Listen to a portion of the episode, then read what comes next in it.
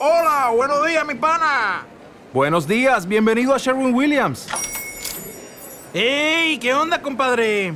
¿Qué onda? Ya tengo lista la pintura que ordenaste en el ProPlus app. Con más de 6.000 representantes en nuestras tiendas listos para atenderte en tu idioma y beneficios para contratistas que encontrarás en aliadopro.com. En Sherwin Williams somos el aliado del PRO.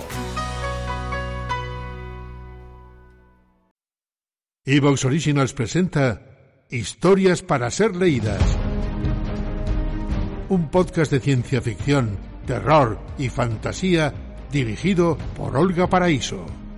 Ficciones sonoras con las que podrás sumergirte en otra realidad.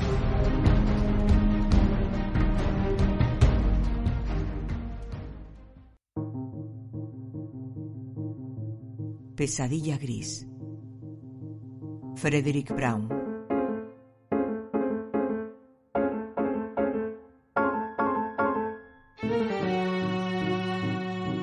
Se despertó sintiéndose maravillosamente bien, bajo el cálido y brillante sol de primavera.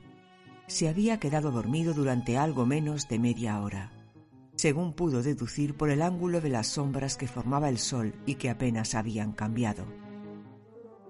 El parque se veía hermoso con el verdor de la primavera, más suave que el del verano. El día resultaba magnífico, y él era joven y estaba enamorado, y feliz en su amor, la noche anterior, sábado, se había declarado a Susana, y ella le aceptó, más o menos. No le dio un sí definitivo, pero le invitó para que esa tarde le conociese su familia, y le dijo que deseaba que ellos le quisieran y él a ellos. Si eso no significaba la aprobación, entonces, ¿qué era? Se habían enamorado casi a primera vista, y por eso aún ni siquiera conocía a sus padres. Oh, la dulce Susana, con los suaves cabellos castaños, la graciosilla naricilla, las pecas marcadas y los grandes ojos de color café. Era la mujer más maravillosa que uno pudiera desear. Susana le había citado a esa hora. Se levantó del banco y como sentía los músculos un poco entumecidos por la siesta, bostezó voluptuosamente.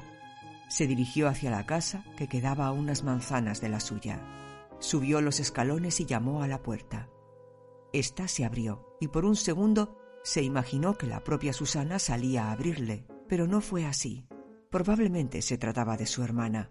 Susana había mencionado que tenía una hermana un año menor que ella. Se inclinó y se presentó preguntando por Susana. Le pareció que la muchacha le miraba con extrañeza. Después le dijo Pase, por favor. Ella no está en este momento, pero si gusta aguardar en la sala. Esperó en la sala. Le extrañó que ella hubiera salido. Entonces oyó la voz de la chica que le había recibido, hablando en el vestíbulo, y con explicable curiosidad se levantó y fue a la puerta para escuchar. Parecía estar hablando por teléfono. Harry, por favor, ven enseguida y trae contigo al doctor. Sí, sí, es el abuelo. No, no es otro ataque al corazón. Es. es como la vez que le dio amnesia y pensó que la abuela aún vivía. No, no, no es demencia senil. Harry, es solo amnesia. Pero esta vez la cosa es peor. Cincuenta años menos. Su memoria es la de cuando aún no se había casado con la abuela. Repentinamente viejo, envejecido cincuenta años en cincuenta segundos, lloró en silencio, recostado en el marco de la puerta.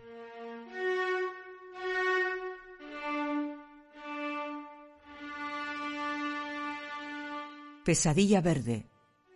Frederick Brown. Se despertó plenamente consciente de su decisión, la gran decisión que había tomado mientras reposaba la noche anterior tratando de dormir. Tendría que mantenerla sin flaquear si quería sentirse nuevamente como un hombre, como un hombre completo. Tendría que ser firme al pedirle el divorcio a su esposa, o todo se perdería y nunca volvería a reunir el valor necesario. Ahora veía claro que, ya desde el principio mismo de su matrimonio seis años atrás, resultaba inevitable que las cosas llegaran a este estado. Estar casado con una mujer más fuerte que él, más fuerte en todos los sentidos, no solo era intolerable, sino que lo convertía progresivamente en un indefenso y débil ratón.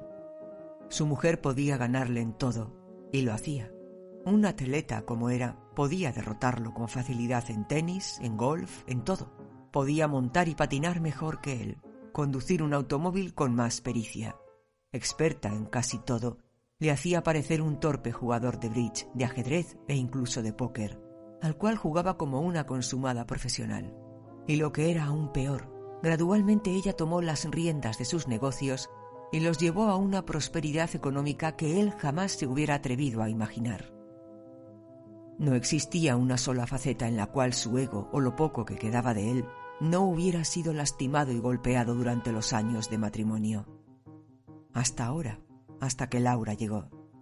Dulce, delicada y pequeña, Laura estaba de visita en su casa y era todo lo contrario de su esposa, frágil y menuda, adorablemente indefensa y dulce. Estaba loco por ella y sabía que era su salvación. Casándose con Laura sería nuevamente un hombre. Estaba seguro que se casaría con él. Tenía que hacerlo. Era su única esperanza. Tenía que ganar. No importaba lo que su esposa dijera o hiciese. Se bañó y se vistió rápidamente, temiendo la próxima escena con su esposa, pero ansioso de afrontarla con el poco valor que le quedaba. Bajó las escaleras y la encontró sola, desayunando en la mesa. Ella levantó la vista y comentó. ¿Te está gustando este episodio? Hazte fan desde el botón apoyar del podcast de Nivos. Elige tu aportación y podrás escuchar este y el resto de sus episodios extra. Además, ayudarás a su productor a seguir creando contenido con la misma pasión y dedicación.